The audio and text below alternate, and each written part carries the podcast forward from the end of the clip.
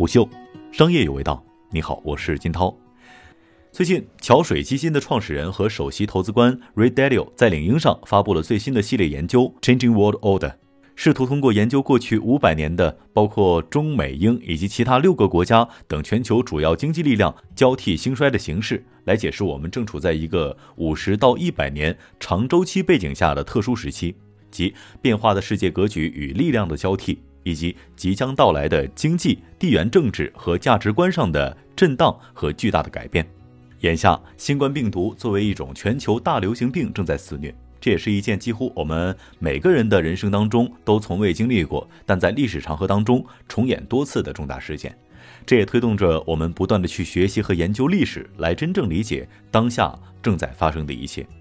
相信接下来很长的一段时间之内，我们将会经历一个与过往完全不同的特殊时期。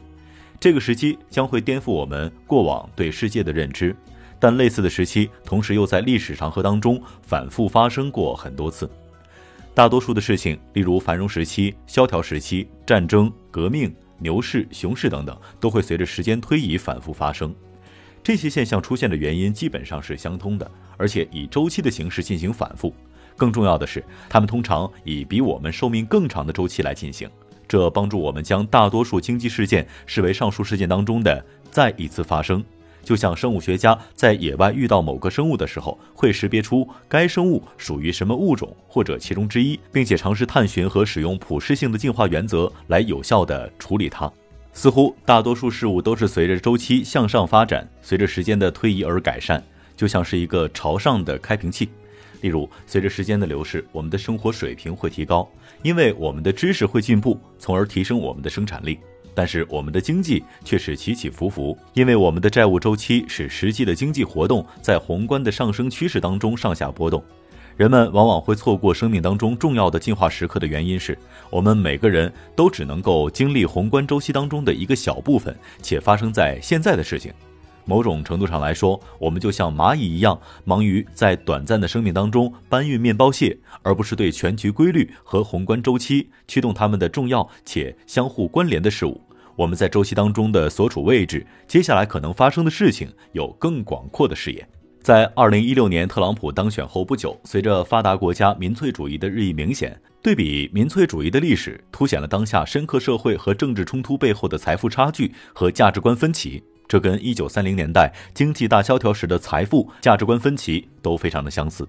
为什么主张改革的民粹主义者和主张保守的民粹主义者往往更倾向于民族主义、军国主义、贸易保护主义和对抗主义？经济政治层面改革和保守主张之间的冲突变得非常的强烈。这种冲突对经济、市场、财富和权力的强烈负面影响。美国人们正在经历着巨大的经济状况的差距。而这些差距往往被经济平均水平的烟雾弹所掩盖。美国过去四十年的联邦基金利率，二零二零年接近历史最低。在当下正常人的一生当中，利率都没有低到今天这样的水平，乃至出现了负利率的情况。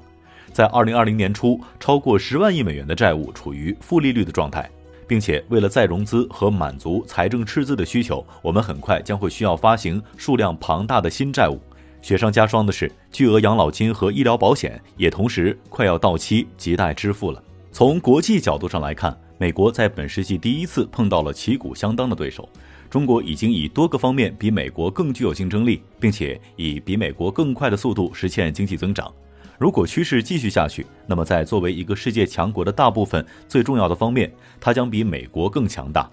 目前冲突在迅速的增加，尤其是在贸易、技术、地缘政治、资本领域以及经济、政治、社会形态等等。在历史进程当中，流行病和其他的自然灾害，例如干旱和洪水，有的时候是造成这些重大格局变化的首要因素。但我们都没有想到，这次格局变化的催化剂是当下全球的流行病 COVID-19。如今，在疫情的催化之下。债务周期、国内财富、国际财富三股力量同时出现，其本身和融合可能意味着什么呢？我们应当放在过去五百年的历史周期来看：荷兰帝国的崛起和没落之后是大英帝国的升起和衰落，随后是美国的迅猛发展和衰落的早期，最后落笔在中国的崛起。他还将这世界三大力量与历史中的德国、法国、俄罗斯、日本、中国和印度兴荣衰败进行了比较。正如你将在每个分析当中看到的那样，尽管并非完全不同，但他们都大致遵循了一定的规律和周期。另外，我希望你会和我一样，坐上时光的列车，从公元六百年至今，发现中国古代王朝兴衰的故事，并且为之着迷。通过研究王朝的历史，我了解到中国的王朝兴衰与世界其他地方的相似之处，也帮助我们了解到其中的不同之处。这也使我更深地理解了中国决策者们的观点。他们都认真地研究了这些朝代，吸取了教训，总结了经验，并且开创了新的方法和新的能力。我们只有真正看透过去所有的历史，才有可能理解现在正在发生的事情，以及接下来即将发生的一切。虎嗅商业有味道，我是金涛，四点水的涛，下期见。